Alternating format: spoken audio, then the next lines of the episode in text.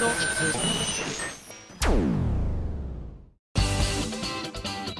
あさみのシンガーソングゲーマー。皆さんこんにちは。今井あさみの SGG 数多く結構使い分けておりますが。多少お聞き苦しい点があるかと思います。というのもですね。であそうそう321回目なんですけれども。あのファミ通さんのスタッフさんが、えー、E3 に行ってこられたということでお土産を買ってきてくださったんですよ。えーとシーズキャンディーズさんから出ているロリポップスというなんかロリポップスって商品名とかじゃないのかしらね。なんか違うんだねきっと。この形状のことを棒状のものに飴がくっついているものをロリポップスって言ってことはいわゆる日本で有名なチュッパチャポスもロリポップスに当たるってことなのかしら。ねよく聞く言葉だななんて思ってたんですけれどもあのすごく甘くて美味しいです。ちなみに私はバニラを食べておりますが各スタッフいろいろな味を食べていますが結構ね今私口内炎できてるのでちょっと失敗するとこのアメちゃんが結構固めなので口内炎に突撃するっていう気をつけて食べないといけないですね。はい。えそんな中でですね皆さんから頂いたメールを紹介していきたいと思います。こちら。ハンドルネームすがぴさんから頂きました。ありがとう。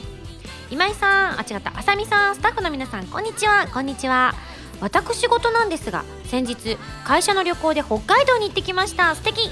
えー、地元から北海道までは飛行機での移動となりました。人生で2度目の飛行機だったのですが私は小さい頃から高所恐怖症なんです。なのに座席はまさかの窓側。動き出す前までは いやいやもういい大人なんだから飛行機ぐらい行けるでしょうと思っていたのですが やはりダメでした。そしてまさかの気圧のなんたらかんたらであもうあれですね。聞く気も起きないみたいな状態だったみたいで。なんたらかんたらで飛行機もめちゃくちゃ揺れています。音楽でも聴きながら寝ていようと思っていたのですがジェットコースターも苦手な私はあの独特のほわほわっとする感じに睡眠どころではなく怯えまくりでした落ち着こうと思い焦って流した曲がなんと今井あさみさんの「無限旋律」うん落ち着かない。えー、ビビりすぎて不思議と必死に脳内でコールをしている私。するとなぜか落ち着いてきました。あーそうかよかったそれは。やっぱ日常普段していることをするといいのかもしれないですね。怯えすぎて逆に冷静になったのか本当に落ち着いたのかは別として人間必死になるとなんとかなるものですね。ということです。なんか自分が子供の頃ってそんなに飛行機の墜落事故って私は記憶になくてそれこそあの日本だとね御巣鷹山にドーンって落ちてあの私も本当大好きだった坂本九さんが亡くなったって聞いた時は本当何の悪夢だろうって思ったのを子供心になんとなく覚えてますけれども、まあ、海外はひょっとしたらその頃も事故とかあったのかもしれないですけれどもあんまり知らなくて。なんかそれこそ昔こんな怖い話がありましたみたいななんか基礎天外アンビリーバボ的なやつを見てると1900何年に飛行機事故でみたいな風なのを見たことはあるのできっとあったんだろうと思うんですが私がやっぱり海外の出来事とかだと耳に入ってくることが少なかったのかあんまり記憶になかったんですけれどもなんかここ数年多い気がして飛行機私もあのもう今は全然平気なんですけれども高校生の時はやっぱすごく怖くて。う、怖い怖い怖い絶対落ちるかもしれない落ちるかもしれない絶対って言ってるのに落ちるかもしれないってなんだよって友達同士で急に冷静に突っ込んだりとかしてねなってたりはしたんですけれどもねなんかそういう特に今はインターネットとかもね普及してるから事故をねこう映像で見ることも増えたじゃないですか。情報だけだとどうしてもすぐ忘れちゃうけれども実際に落ちた飛行機の残骸が見れるとかなったりとかするとえーって思ってやっぱ鮮明に覚えちゃったりもするんですけれどもね。なんかやっぱ怖いなって思ったりもしますけれども無限旋律はやめた方が良かったね。何だったらよかったんだろうか。あれかな？あの天使のようにみたいな。余計ダメか。自分天使になっちゃうとか思ったらダメですね。ショックショックショックしちゃう。やめとこう。何だったの？地に足ついた感じ。リトルレガシーもほら気球に乗っていくぐらいだからなんかそう。こう冒険感あふれるか怖いか。ね見渡す限り地平線みたいなの見てもね。なるほど。やっぱ気を失うのがいいのかもしれないですね。お休みいただくっていうのがいいのかもしれないですが。あ無事着いたということでよかったですね。この季節の北海道は本当にね気候も素敵ですしちょっと肌寒いぐらいですもんね。あの行ってみたいなって思いますね。結構私は夏と冬はあるんですけどこの季節は行ったことがないかもしれないですね、えー、行ってみたいものでございます。素敵。はい。でも怖かったとは思いますけれども無事帰ってきてくれてよかったです。続きましてこちら。修二さんからいただきました。ありがとう。今井さんこんばんは。こんばんは。いつもお世話になっております。こちらこそ。唐突ですが実は私え？8月から海外転勤でシンガポールに数年間赴任することになってしまいました。マジで？わあ！急な話で自分もびっくりしましたが社会人なら仕方がないなと気持ち新たに頑張っていこうと自分に言い聞かせている次第です。今まで国内での転勤は何度もありましたがあれそうだったの？なんかそれを感じさせないぐらい普通にずっと来てくださってるけれども？そうだったのね。ありがとう、え海外は初めてなので結構不安だったりします。それ以上に今井さんのライブ等に行く回数がだいぶ減ってしまいそうなのが自分的にすごく辛いです。でも毎年5月のバースデーライブは万難を排して絶対に行きます。万難ってもう何なんだ？やしかも万で何なんだ？やばいよそれ。もうあのね私は修二さんのお仕事をこっそり聞いて知っているのであのぜひあのねお仕事の方もしっかりやっていただきたいなと思うところではありますけれども。今井さんは引っ越しなどで新しい土地に行った時例えば山口から上京した時に不安な気持ちになったりはしましたか？もしくは新しい土地に行くということでワクワクしていたりしましたか？といただきました。そうだったんですね。あ惜しいね。8月からか。ね1年弱ずれてれば私がシンガポールに行く機会が去年あったのにもう当分ないでしょうね。よっぽどのことがない限りやっぱシンガポールに行く機会って私もないとは思っているのででもすごく過ごしやすい土地柄だったのできっとねあの大変だとは思いますけれども体に気をつけて頑張っていただきたいところでございます、えー、不安な気持ちはいつもなりますよね。ただもう大きな移動はしばらくないはずなのでやっぱ私的には小学校の時にあのや東京から小2の時に山口に転校してでその後高校3年生まで山口で過ごしてその後浪人するために上京してってなった時の、まあ、ここがマックスでしょうね。移動恐怖マックス。なんかただの一人暮らしじゃなくてあの自分の身の置きどころもない状態の一番肩書きのない不安定な状態であのねやっぱ浪人生なんていうのなんてすごく不安定じゃないですか身分も怪しいみたいな状態なのであそこを乗り越えてしまったからね。あんまりこうこっから先すごい移動ってなったらこの仕事を続けてる限りはやっぱり東京近郊には住んでるんだろうなと思いますがただ私が若い頃にね本当にあの名だたる先輩たちがあのちょっとお子さんとかが生まれたり家族ができたりとかして東京ではなくて例えば神奈川の奥の方だったりとか新幹線使って通ってるんですなんていう先輩方がいらっしゃったりとかしてこう子育てするのにそっちの方が都合がいいんだよねなんていう話を聞いてわあすごいなみたいな風に思ったりもしたのでそういったことはあるかもしれないななんて思いながらもずっと東京近郊に住んでいる今日この頃ですが、ね、しばらくないと思うのでこっから先私は海外に住むことは多分一生ないと思いますね。日本大好きなので日本から出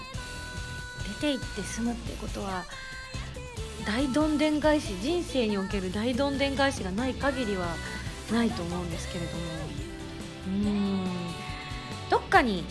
まあ、老後住むんだったら気候のいいところに住みたいななんて思ってますけどね。やっぱ体があまり丈夫な方ではないと自分では思ってしまうのでこう四季がそれなりに感じられるところがいいですね。冬がすごい寒くなくてそれなりに寒いぐらいで夏もそれなりに涼しいそんな都合のいい場所があるのか果たして。まあおいおい考えたいなと思ってますけれども。でもやっぱ一番食がね不安だと思うのでなるべく行きつけのお店なんかをね見つけておくのがいいんじゃないかななんて思いました。やっぱりこう自分でね料理とかもされるのであれば不安もないでしょうが人を探せばね日本料理屋さんもたくさんあると思うのでこうたまにねそういったところに行ってみるのもいいのかもしれないです。ちょっとお高いかもしれないですけどね。はいというわけで頑張ってくださいね。はいそれでは次のコーナー行ってみましょう。カルト M このコーナーはリスナーさんから出題される今休みに関するカルトな問題を今休みが答えていくというコーナーです。カルト M レベル1ハンドルネームあっけらかんさんからの問題です。難しい。あっけらかんさんからの問題です。ミンゴスが愛用するイギー T シャツが喋った。その一言目はねえねえミンゴス。俺たち5人兄弟なのになんであいつばっかり来てんの？カルト M レベル2緑色のうさぎさんからの問題です。ファミツー .com 独占今休みのプライベート写真公開。さてどんな写真、うん、見てみよう。一番最近撮った私のプライベートあ さっきテレビで見たあの自撮りテク。の写真だ。自撮りが上手な女の子がこの、えっと、携帯の画面をマックス明るくすると綺麗に撮れるよテクっていうのを最初目の前にあったプラスティックメモリーズの DVD ブルーレイの第1巻を試し撮りしたら、ね、何にも変わってなくてあの仕組みはライトが自分に当たるからレフ板効果があるっていうことだったからそれじゃ意味ねえなって思ったその写真です。カルト M レベル3ハンドルネームトララさんからの問題です。今井あさみと今井あさみダッシュを見分けられるポイントはどこ？うーん。カバンの中に串が入ってるかどうか。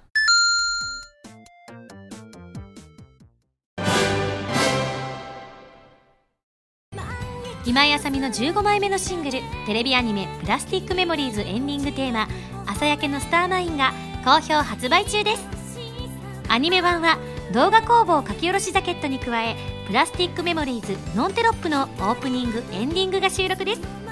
そしてアイラと司のプラスティックメモリーズオリジナルミニドラマも収録しています。DVD 付き版通常版もよろしくお願いします。今井あさみの16枚目のシングル「バビロンビフォーザデイブレイクが2015年7月22日に発売されます。新曲「バビロン」のほか任天堂 3DS 版「コープスパーティーブラッドカバーリピーティッドフィア」オープニング曲「シャングリラ2015バージョン」SSG のミュージックパズルで制作している「ディープオブフェイスが収録されています。皆さんぜひ聴いてみてくださいね。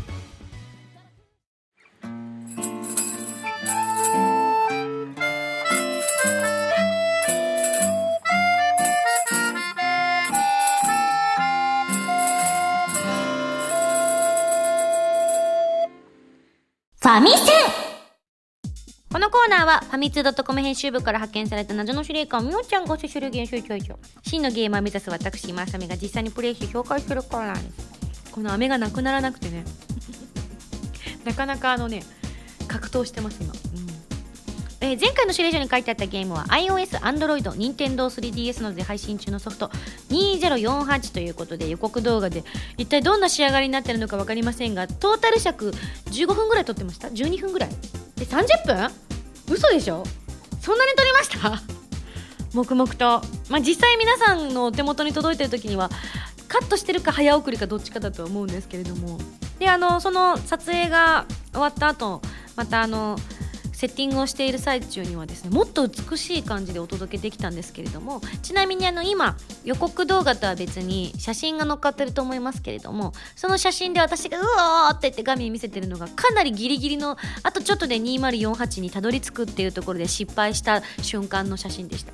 えーどんなゲームかと申しますと画面内に表示される数字のパネルを次々と合体させ256512などの目的の数値になるように目指していく直感的かつシンプルなパズルゲームです。ということでまああの本当にあの無料でしかもあのこのゲームの機構はどなたでも使っていいですよということでオープンソースと言われているものらしくてですねなのでそれを使っていろんなあのアプリがあるらしいので一概にこれっていうのはないんですけれども、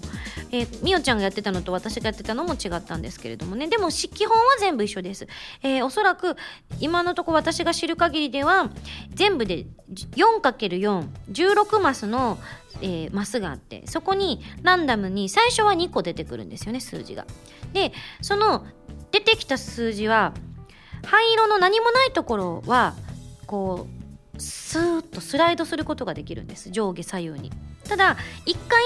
上下左右にスッとスライドさせると全部のコマが動くんですが隣に数字を生まれているとガチンとぶつかってしまってそれ以上はいかないんですが同じ数字がガツンとぶつかり合うとその数字が合計されて倍の数字になっていくっていうことなんですよね。なのでそのマスが埋まらないようにうまいことを数字をこう動かしていくっていうゲームなんですが一貫線私はですねもうかなり上級になってしまった状態のものを皆さんにお見せしてしまったので初めのうちは皆さん本当はこう上下左右いろいろな方向に動かしてしまいがちだと思うんですよね。私も最初はそうだったんですけれども。で私なりにいろいろ研究した結果あの片っぽに集めていくのがいいのかななんて結構もう私の中での完成形を皆さんにお見せしてしまったのでゲームとしての面白みは一向にお見せすることができなかったというなので実はさっきまでこうスタッフがみんなこうやってたんですけれどもあの浜田 P も隣でずっとやってたんですけどさっきあのオープニングを撮ってる最中に突然ですね「あ見て!」みたいな感じに言い出したからどうしたんだろうと思ったらですね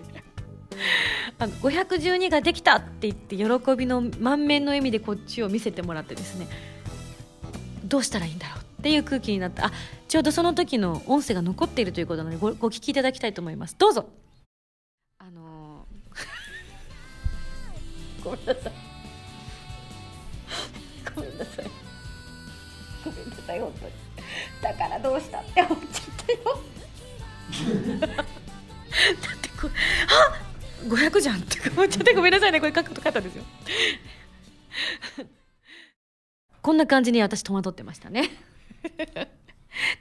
あれがリアルな反応だと思いますし最初はそんな感じだと思うのでできればあの私の最初のこのコツみたいなのはね最初はあんま気にせず遊んでいただきたいななんて思うんですけどだったらやんなよって思ったんですけどもちょっとこのゲームかなり私ハマってやっていたので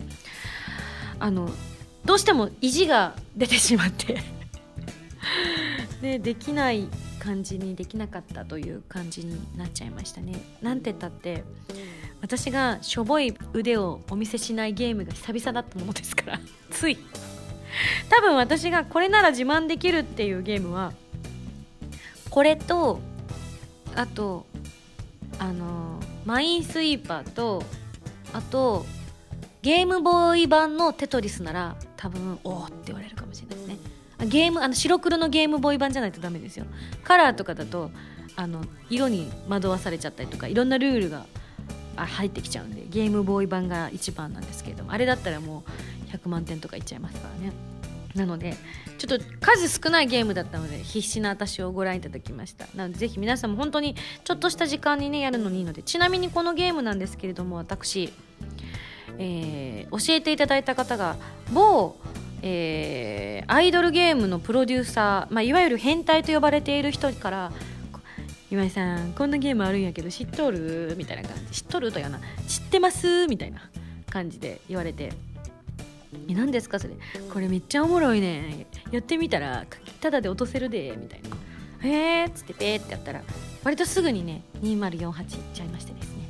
「はい」って見せたら「なんなん？もうつまらん」みたいな感じ。子供かって思いましたけど。言われましたね某 P ですけれども。はい、でこのゲームなんですがあの動画の中でもちょろっとオープンソースでとか今も言いましたけれどももともとイタリアのガブリエル・チルリさんという方が考え出したゲームでプログラムなどを公開しているということで。ね、あのキャラクターを使った有料のものなど数えきれないほどのバージョンがあるので好きなものを好みで選んで遊ぶことができますよと。結構私あのやっぱり流行り廃りみたいなのもあって携帯の中に今入ってるアプリゲームっていうのものもなんかこうね携帯を一新するたんびにちょっとずつ増えたり減ったりとかしてるんですけれどもいまだに結構あの残している中の一つが2048だったり。あとこの SSG で紹介した中でいまだにあ他にもあいわゆる私が出てるものだったりとかそういったものを抜かして結構シンプルゲーで残ってるのといえば「ヘイデイ」これねスタッフも誰もやってくれなくてですね一人で黙々とやっててたまに池田のめぐちゃんが私のものを買ってくれます。他誰もやってくれなくなっちゃってすっごい寂しいんですけど今でもひたすらちみちみちみちみ収穫してますよ私。はい。意外とだからこういうゲームが得意なんですよね私得意。ひたすら飽きずにできるっていう。長所。はい。なのでぜひ皆さんもあのハマってる方はとことんハマると思うので遊んでみてください。それではそろそろ来週の指令書を開封したいと思います。じゃじゃん。指令書。ミンゴスさんこんにちは。こんにちは。次回はミンゴスさんが司令官になるゲームです。お謎の司令官ミオちゃんになるってことですかね。えー、そのタイトルは「絶対迎撃ウォーズ」ということでファミツー .com でミンゴスさん出演の動画「絶対迎撃ミンゴス」が配信されていますので皆さんはこちらで予習しておいてほしいですね。それでは頑張ってね。謎の司令官みおちゃんよりといただきました。了解です。タムタムが作ったゲームですね。はい。あのすごく楽しい動画を撮らせていただきまして昔懐かしい六ひぐさんともね久々の動画共演ということで私も楽しかったのでぜひそちらも見ていただきつつあのその動画収録を経た私がどれぐらいあの敵さばきが上手くなってるかを皆さんにご覧いただきたいと思います。それでは来週のゲームは絶対迎撃ウォーズに大決定。以上ファミセンのコーナーでした。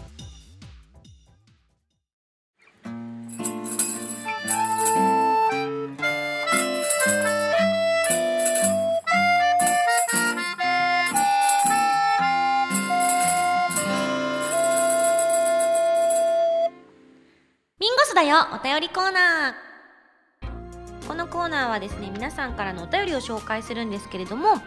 えー、先日都内某所で行われた朝焼けのスターマインの感想メールが結構届いているのでそのうちいくつかを紹介したいと思っております。まだね都内某所しか私経験していない状態なので某所の1回目と2回目のみかな。はい。実際はもう終わってるとは思いますけれどもね。SSG 会員番号841番、えー、ゼブラさんからいただきました。ありがとう。あさみさんスタッフの皆さんこんばんは。こんばんは。先日都内某所で行われた朝焼けのスターマイン発売記念イベントの第2部に参加してきました。イベントで犬についてお話しされていましたが共感できることばかりですごく笑わせてもらっちゃいました。私の家の家はビーグルメスを飼っているのですが、田舎の家で番犬のように育てられたこともあり家に来る人を誰彼構わず吠えてしまいます。私も例外ではなく仕事から帰宅すると車の音が聞こえた途端に吠え始め私が車から降りた途端に申し訳なさそうに音量を割いて「うんうんうんうん」と小声になる。と吠えたあげく「どうせ餌くれないんだろ!」と言うかのように小屋に帰っていきます。うちの打鍵の話は別にどうでもいいのですが今回のイベントは前髪ンゴスを見られたしプラメモを見て感情のこもった朝焼けのスターマインが聞けてとても良かったと思いました。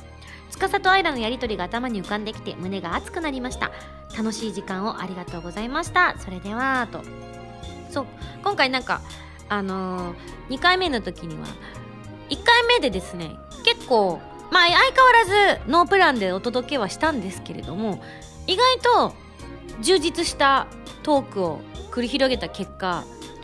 2回目どうしようって思っちゃいましてですね、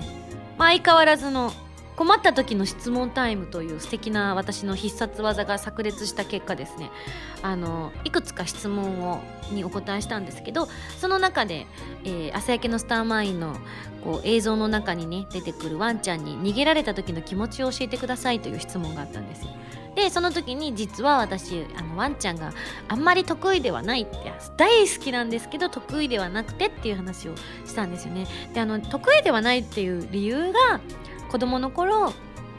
近所に飼ってたワンちゃんにあのうっかり私のこうミステイクで手をカプッと噛まれてその時の思い出が多分きっとトラウマになってて可愛いと思うけど体が動かないっていう話を少しさせてもらって。そんな私があのワンちゃんの飼い主という設定の役どころで演技をさせていただいていたのでなんか妙に怖がらずにいられたのはやっぱり撮影効果なのかなみたいなお話をしたんですよね。いやただ最近ちょっとあの犬に舐められなくなってきたみたいで友達ん家のワンちゃんをこの間触った時にも今までだったらもう一瞬にして目を見ただけであこいつ俺より下やなっていうのがバレてたんですけど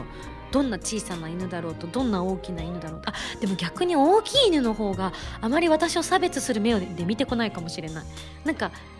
温かい目でハーハー言ってる。みたいな感じのワンちゃんが多くて。ちっちゃいワンちゃんほど私のことをあからさまにふんみたいな感じで見てくることが多かった。中今回のワンちゃんはとてもお優しくてですね、まあ、もちろん飼い主さんの方にね帰りたくすぐなっちゃうのは仕方がないところではあるんですけれどもそんな中でも一緒にねあんだけの時間一緒にいてくれたので幸せだなっていうふうに思いました。はい。じゃあ他にも来てますね。あこちらはあのイベントのお話ではないのですが。えー、ハンドルネームせつなさんからいただきました。ありがとう。あさみさんこんにちは。こんにちは、えー、某音楽番組にて朝焼けのスターマイン21位にランクインしていましたね。おめでとうございます。えー、マジで？これ言っていいんだよね。カウントダウン TV さんに出たらしくて週間シングルランキング、えー、21位であの花丸マークで初登場だったので花丸マークで出ててちょうど私がお電話を撮っているところの写真をですねせつなさんが撮って添付して送ってくださってたんですけれども私知らなくてこれ見れなかった残念だな。子供の頃からそれこそカウントダウン TV が始まったのっていつだろう。20年ぐらい前じゃない？もうそのぐらいは経ってるんじゃないかな。ちょっとオーバーかもしれないけどでも少なくとも私高校生ぐらいの時には実家で見てた気がするからその頃はもうやってたと思うんだよね。あの頃から見てた番組にねこういった形で初登場でソロで出れるっていうのはちょっと嬉しいですよね、えー、見たかったなリアルタイムで。残念ですが、えー、声優歌手舞台女優？えー、舞台女優？舞台女優？ナレーターとして活躍中。朝焼けのスターマン今舞台女優？どうしようやってないからやらなきゃ。まあいっか。オリコンのニュースなどではすでにランクインのことが紹介されていましたが多くの人が目にするテレビで登場すると嬉しさも格段に上がりますよね。テレビの前でワクワクしながら待機していました。写真にも収めましたのでご覧くださいませ。夜中だったのですがめちゃくちゃテンション上がりましたよと。結構それこそそれなりにこうね私も過去自分が歌った曲がランクインしたことはもちろんあるわけじゃないですか。キャラクターソングであったでね。その場合とかだと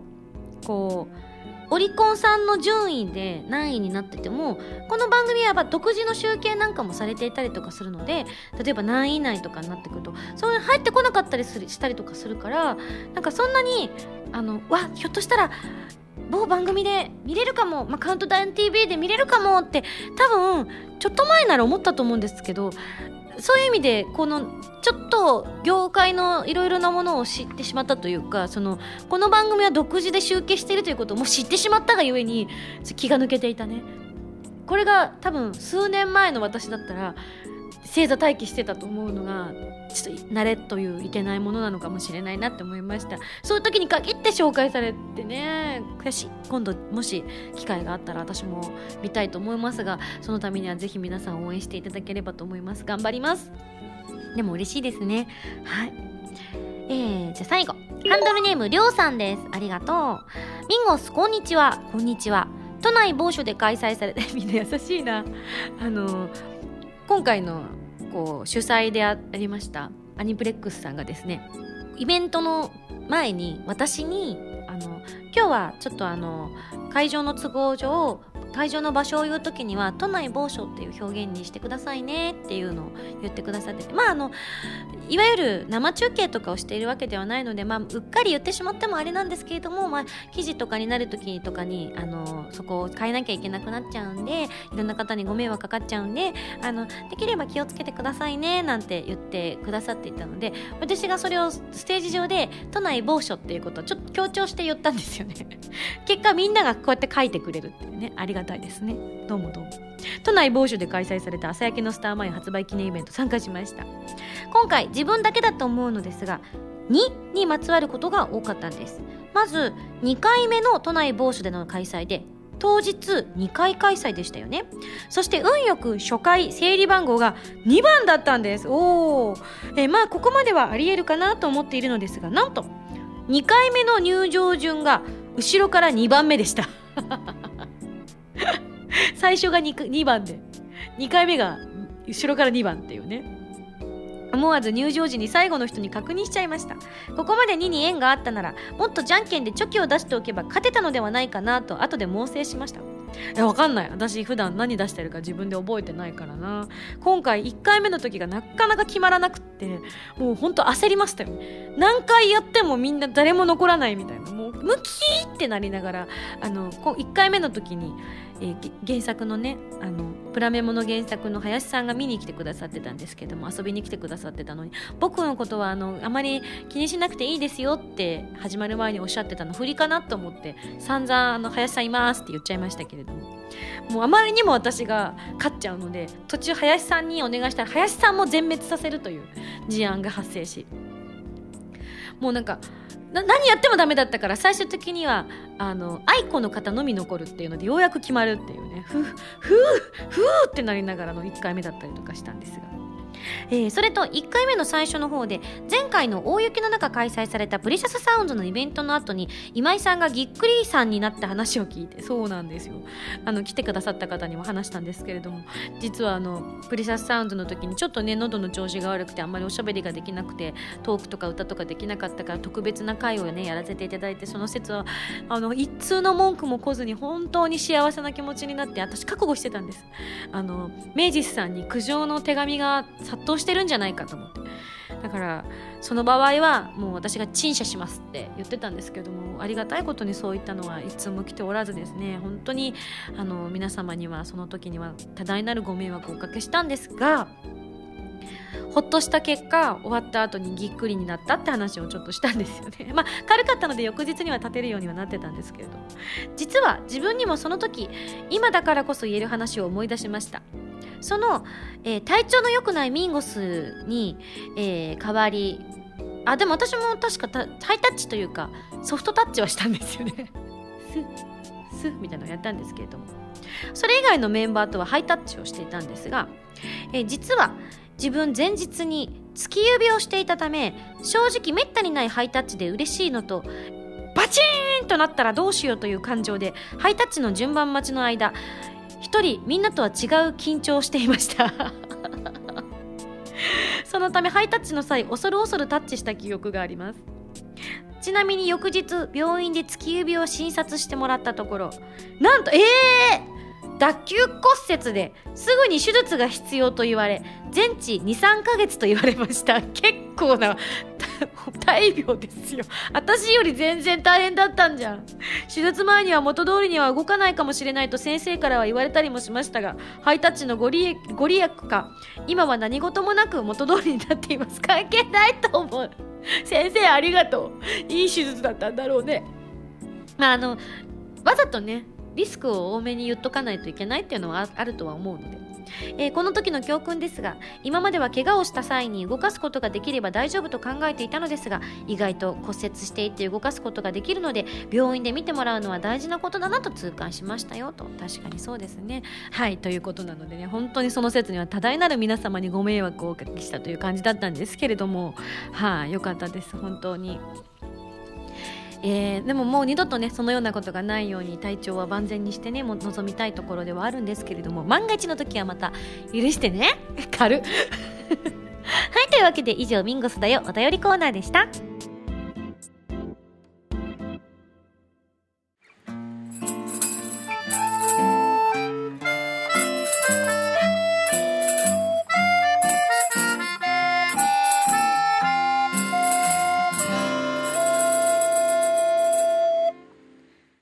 スミュージックプレイヤー。このコーナーは私の新曲などを皆さんにお届けしていく視聴コーナーです、えー今回皆さんに聴いていただこうと思っているのは朝焼けのスターマイの中でカップリングで入っている「サニープレイス」という楽曲です。こちらハンドルネームにっこりボタンさんからのリクエストいただいております。まずはお聴きください。サニープレイスです。一番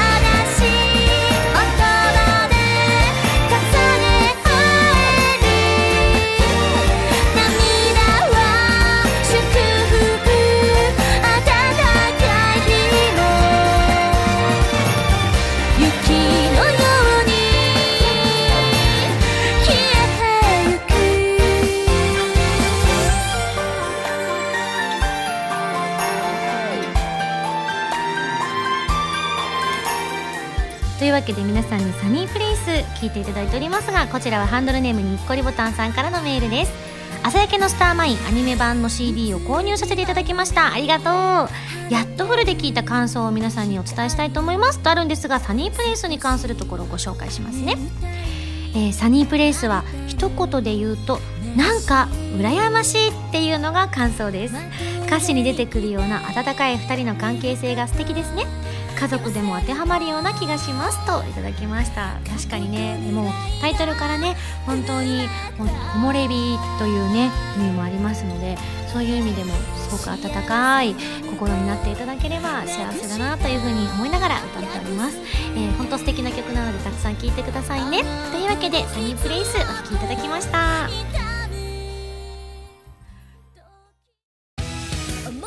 私原由美の6シングル「インプロビゼーション」が好評発売中です。表題曲の「インプロビゼーション」は XBOX One 用ソフト「ミステリート F 探偵たちのカーテンコール」に収録される「ミステリート2ベアエルエンカウンター」のエンディングテーマ。カップリングにはプレイステーションビータ用ソフト「白衣性愛情依存症」のエンディングテーマとなっている「君との未来」そしてオリジナル楽曲の好きと言われるまでの5分間を収録。ぜひ聴いてくださいね。皆さんこんばんは。こんばんは。あ声が聞こえましたね。どうも今やさみです。今日は皆さんどこでラジオを聞いてらっしゃいますか？お家？旅先？物販待機？なんちゃって、えーこの番組は歌とゲームをテーマにお送りしているウェブラジオ今井あさみの SSG です。ファミツー .com のほかポッドキャストや YouTube でも配信中です。みんなのライフスタイルに合わせてあなたに寄り添うラジオ今井あさみの SSG 毎週土曜日0時に更新中です。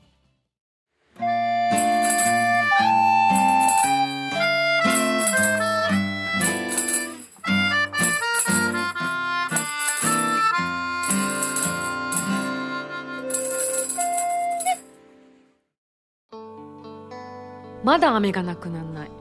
私は結構喋りながら食べてるからあれなんだあみおちゃんが完食してます。他のみんなはあ全然なくなってないねみんなね。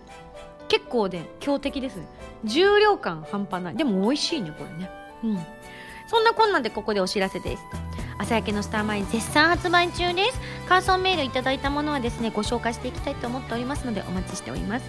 そしてなんと驚きの16枚目のシングルの発売が迫ってまいりました。映画「コープスパーティー」の主題歌「バビロンビフォーザデイブレイクが7月の22日に発売されます。DVD 付き版と通常版があり予約特典の B2 ポスターなどもありますのでご予約をお願いいたします。あちなみにあのこのバビロンのね発売の絡みであのパセラさんの番組パセラボ TV さんに先日収録の方に伺ってきたんですけれどもあの司会の内田理央さんがですねあんまりにも美しくて近くでガン見した私はねなんてお得なんだろうって思いました。ぜひそこでもバビロンの話もしておりますのでそちらもぜひ見ていただきたいと思っております。詳しくは、えー、何を見ればいいのかな？検索してください。番組では皆さんからのメールを募集しております。普通歌や MMP など各コーナー宛てに送ってくださいね。宛先は SSG のホームページに書いてあるアドレスから題名に各コーナータイトルを本文にハンドルネームとお名前を書いて送ってきてください。次回の配信は2015年7月11日土曜日となっています。それではまた来週土曜日に一緒に SSG しちゃいましょう。お相手は今田さみでした。バイバイ。